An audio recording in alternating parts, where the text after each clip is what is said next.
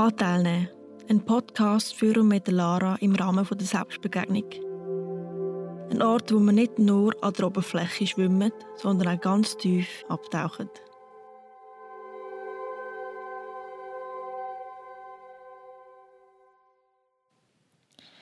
Ich bin Moderatorin Lara und tue euch durch die verschiedenen Folgen von Anteilnehmen führen. Herzlich willkommen zur Folge mit der Unsicherheit. Schön bist du da. Danke für die Einladung. Erzähl uns doch mal ein bisschen genauer, wer bist du? Ähm, ich bin eigentlich genau das, was mein Name Unsicherheit schon ausdrückt. Ich bin vor allem unsicher. Hm, kannst du das noch ein genauer beschreiben? Ähm, Unsicherheit.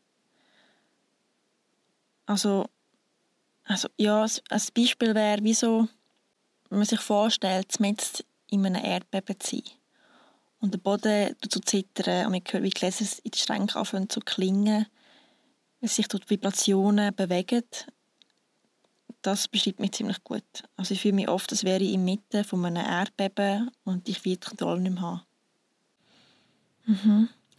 Bevor wir noch weiter eintauchen ins Gespräch, wäre ich froh, wenn du unseren Zuhörerinnen und Zuhörern noch mitteilen kannst, wie du auf dem Stuhl sitzt. Mhm.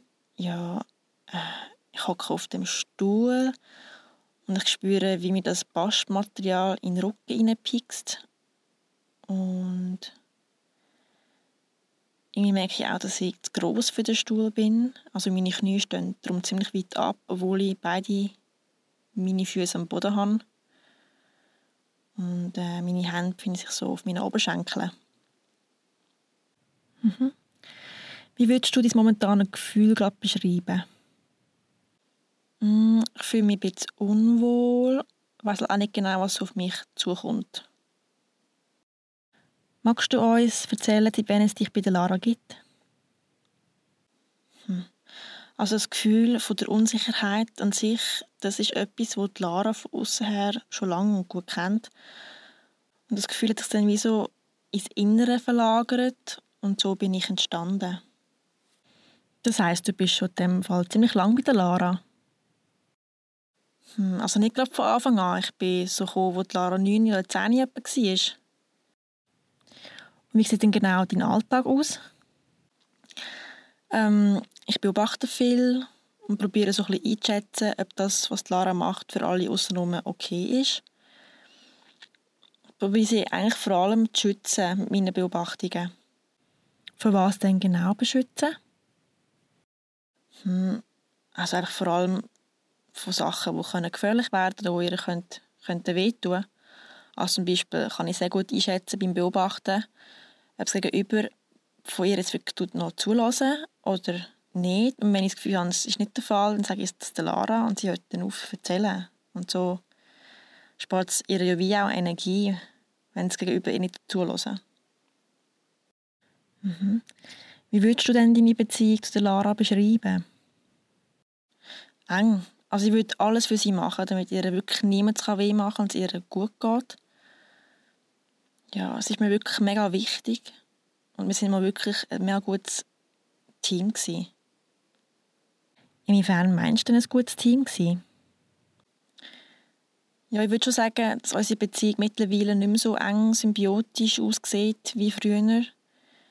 Also sie scheint wie öfters Sachen können zu machen, die sie mich nicht braucht. Und ich fühle mich immer wie mehr überflüssig und auch, vor allem alleine.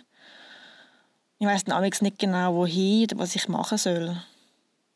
Mm. Und wie sieht deine Beziehung zu den anderen Anteilen aus?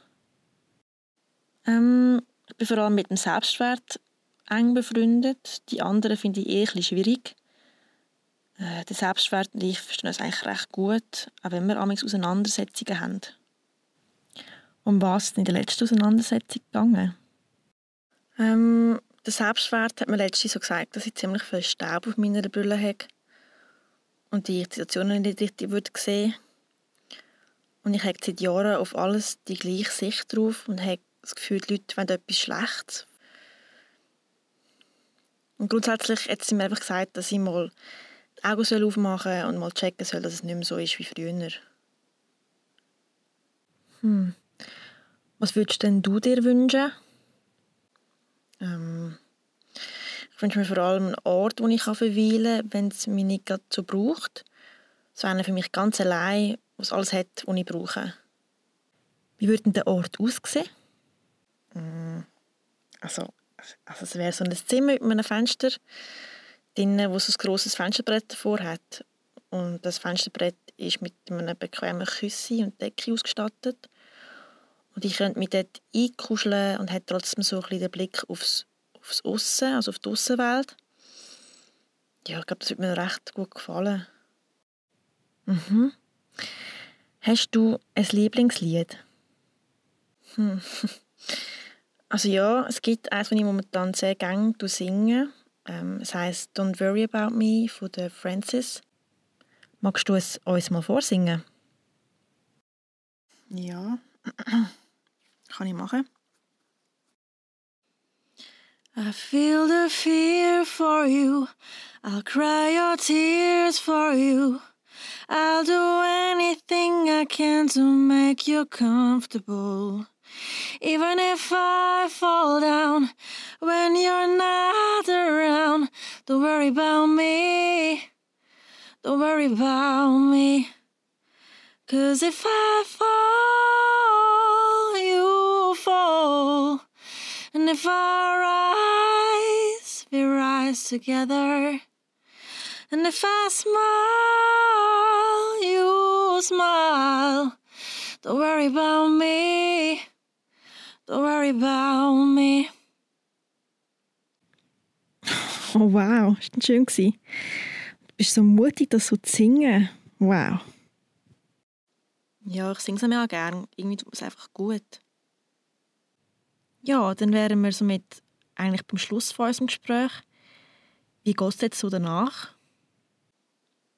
Jetzt im Nachhinein eigentlich ziemlich gut. Danke dir fürs Gespräch. Ja, danke dir. Liebe Zuhörerinnen und Zuhörer, das war von der Folge mit der Unsicherheit.